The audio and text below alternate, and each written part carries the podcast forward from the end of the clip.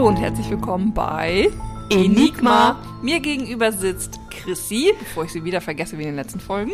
Ja, letzte Folge hast du mich ja nicht vergessen, aber die Folge davor.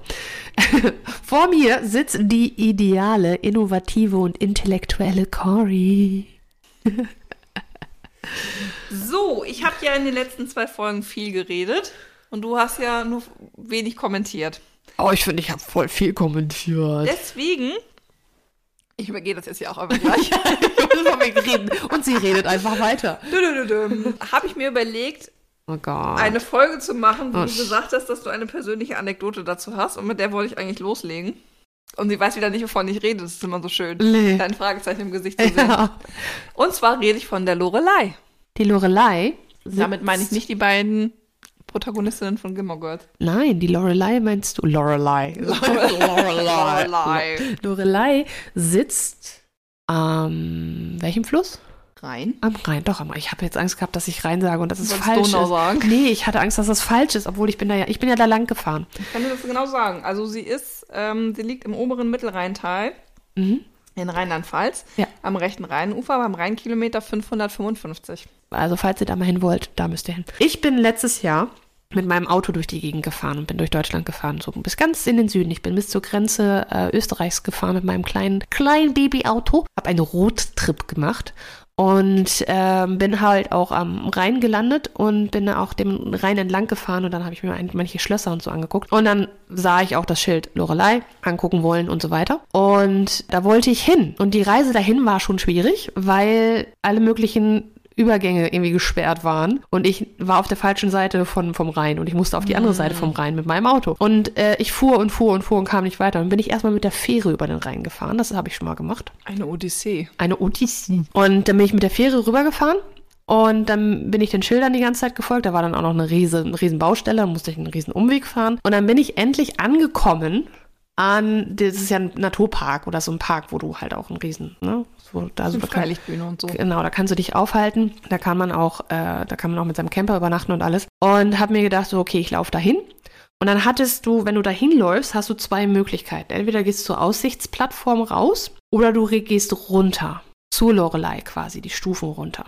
Und mir war nicht bewusst, wie viele Stufen das sind. Und dann bin ich halt gedacht, so ja geil, wenn dann Full Experience. Und dann gehe ich die Stufen runter. Es waren halt Stufen, die waren nicht, also es waren keine richtigen fertig gemachten Stufen, sondern das waren einfach so immer so Haken in, in, in, dem, in, dem, in der Wand von dem Berg, der da war. Aber das ist halt super weit und so viele Stufen und die sind halt unterschiedlich hoch, dass das auch richtig anstrengend für die Beine ist. Und irgendwann, es regelt, regnete noch ein bisschen, es nieselte so einen ekligen Regen und es war relativ spät, weil es ja auch lange gedauert hat, bis ich da hingekommen bin. Und dann lief ich da runter und dann irgendwann kommt dieser dieser Moment, wo du sagst von wegen, ich weiß nicht, wie weit das noch ist und ich muss den ganzen Weg wieder zurück. Mhm. Und dann habe ich mich irgendwann entschieden, umzudrehen und wieder hochzugehen. Und dann haben wir so als so schöne Asthmatiker so geröchelt, geräuchert, äh, geräuchert, geröchelt äh, und schwer geatmet und dann alle zehn Stufen Pause gemacht, durchatmen, weiterlaufen. Also es war an sich schon eine mega Wanderung. Und dann habe ich gedacht, so oben wieder angekommen, erstmal geatmet, erstmal hingesetzt, erstmal Wasser getrunken. Und dann habe ich gedacht, okay, gehst du zur Aussichtsplattform. Aber die ist auch noch wieder ein Stück.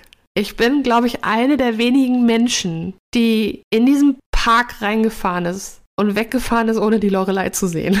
Ich habe sie mir nicht angeguckt. Ich weiß bis heute nicht, wie sie im Original aussieht. Was ist denn die Lorelei für dich? Die Lorelei ist diese Figur, die da sitzt am Wasser. Mhm, genau, aber eigentlich ist die Lorelei der Fels. Ach, guck mal. Mhm. Ah. Also eigentlich hast du die Lorelei gesehen. Eigentlich habe ich die Lorelei gesehen. Und ich bin den, die Lorelei entlang gelaufen. Ja. Quasi. Wow, das wusste ich. Ich dachte, das wäre die Figur. Tatsächlich ist die Lorelei ursprünglich der Schieferfelsen, Ah. ähm, der auch UNESCO-Weltkulturerbe ist. ja.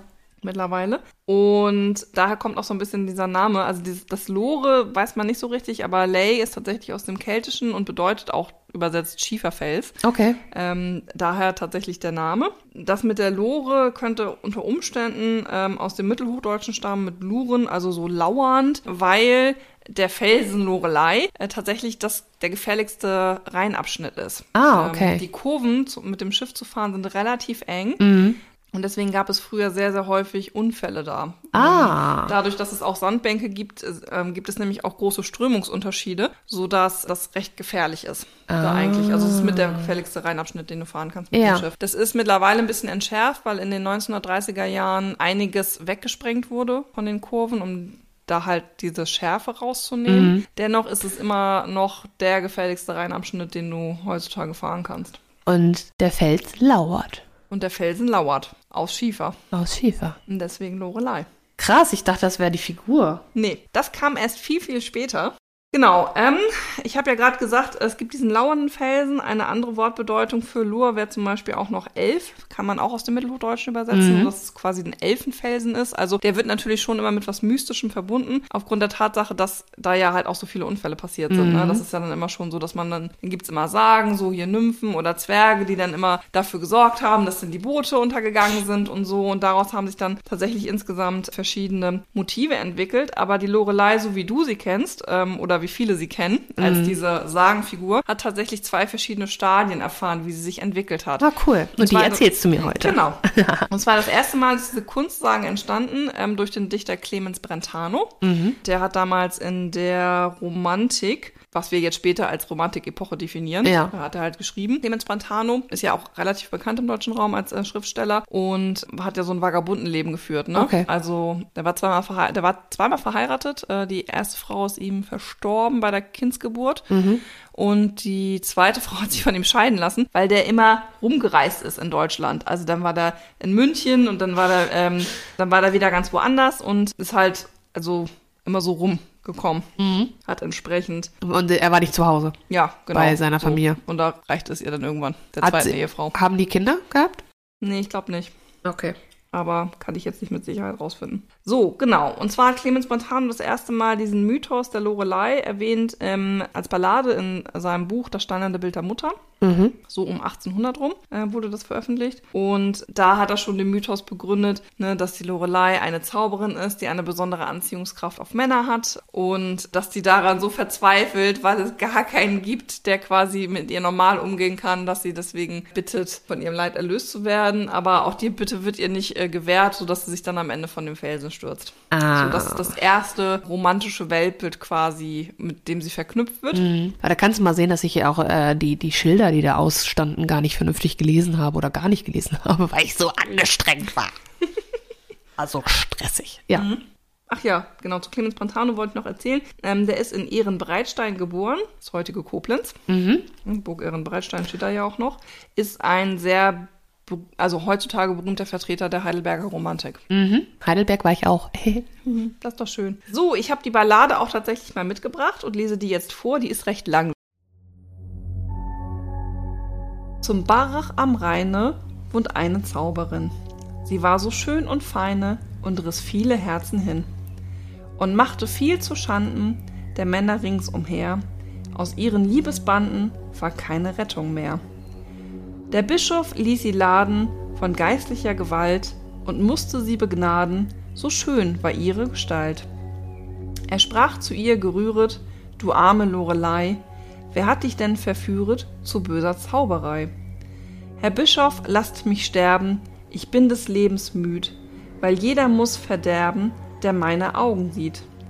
Die Augen sind zwei Flammen, mein Arm ein Zauberstab, o legt mich in die Flammen und brechet mir den Stab.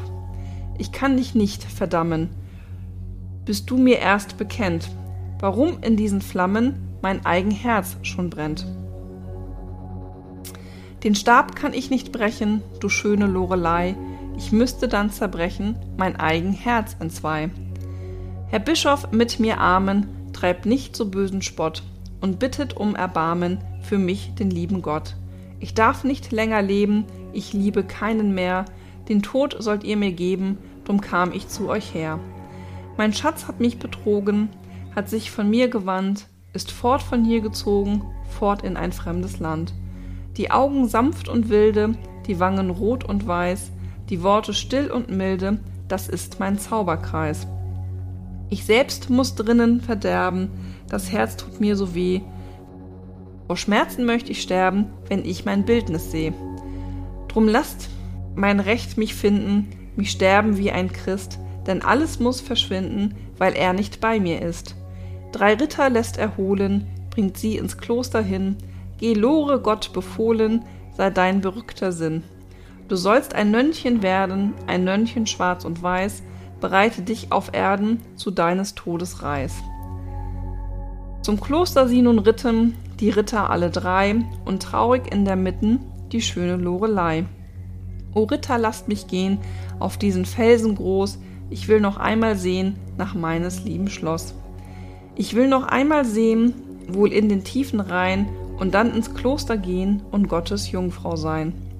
Der Felsen ist so jähe, so steil ist seine Wand, doch klimmt sie in die Höhe, bis dass sie oben stand.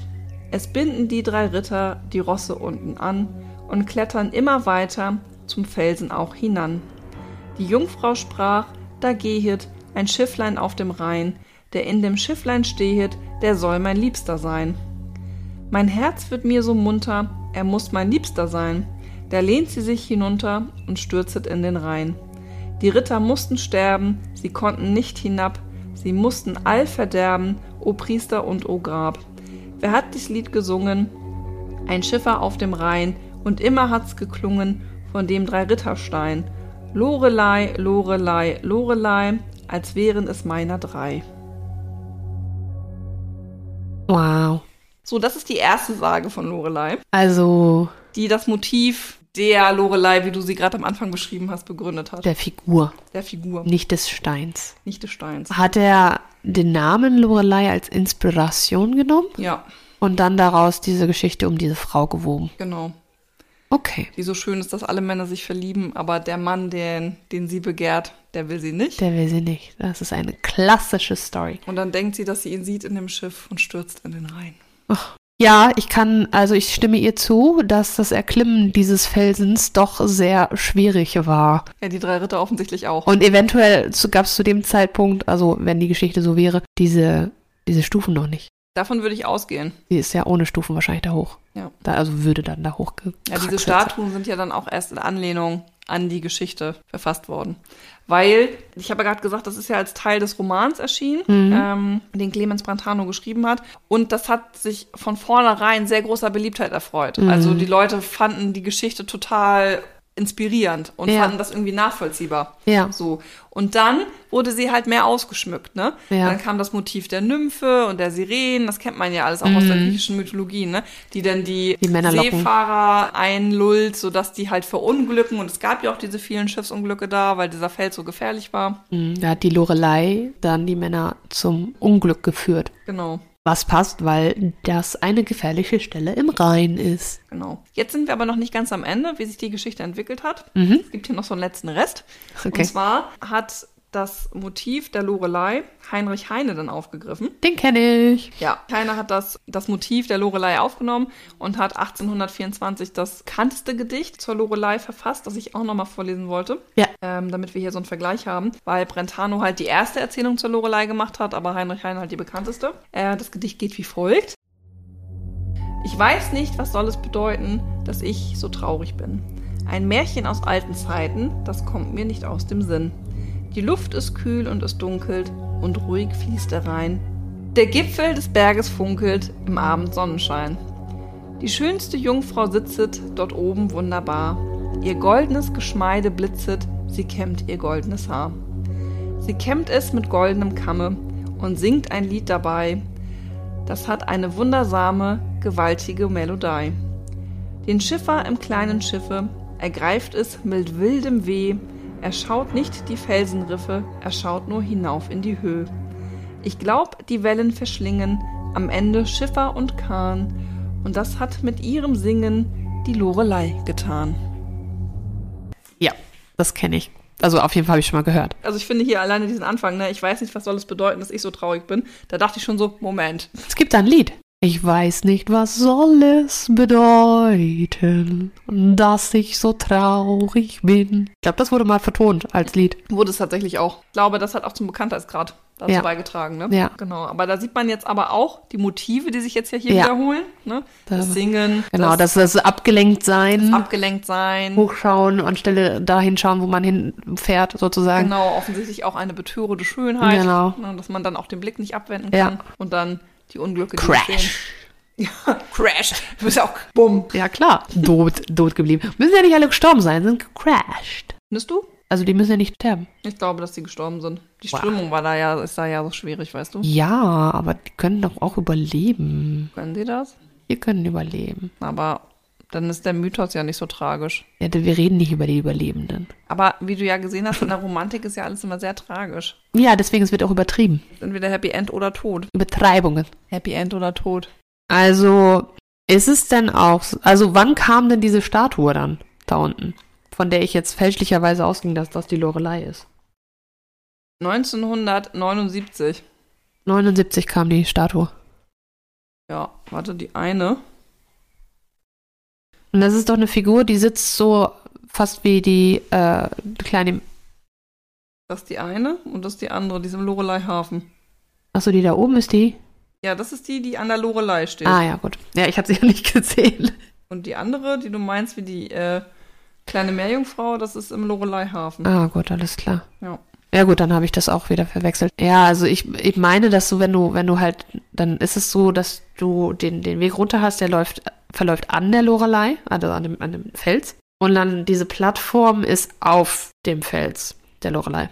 Und wenn du dann die Plattform da irgendwie runter guckst, da siehst du ganz weit in der Ferne, weil das echt, echt hoch ist. Okay, aber Rheinland ist ja auch ordentlich hügelig, ne? Ähm, 132 Meter. 132 Meter, ja. Also aber auch, also ist halt auch, also es geht ja auch so hoch. Also es ist ja auch die, eine deutliche Erhöhung. Ja, genau, genau. Rest, du, ne? du fährst halt auch hoch. Ja. Also du fährst halt ein Stück hoch. Aber die Figur, Aber warte mal, hast du es jetzt von oben gesehen? nee, ich hab's nicht gesehen, weil, Weil auch der, der weil die ich dir dann die Lorelei, also du hast ja diesen Pa- Carpark, also wo du dann dein Auto hinstellst, wo dann auch dann noch ein Museum, Infocenter und dann kannst du, glaube ich, da noch ein Shopping machen, kannst du dir ein T-Shirt kaufen. Ich war bei der Lorelei. Und das ist ja da und dann geht es noch bis zu, also die Strecke bis zum Ende, wo du dann runtergucken kannst und wo du dann richtig auf der Lorelei dann stehst.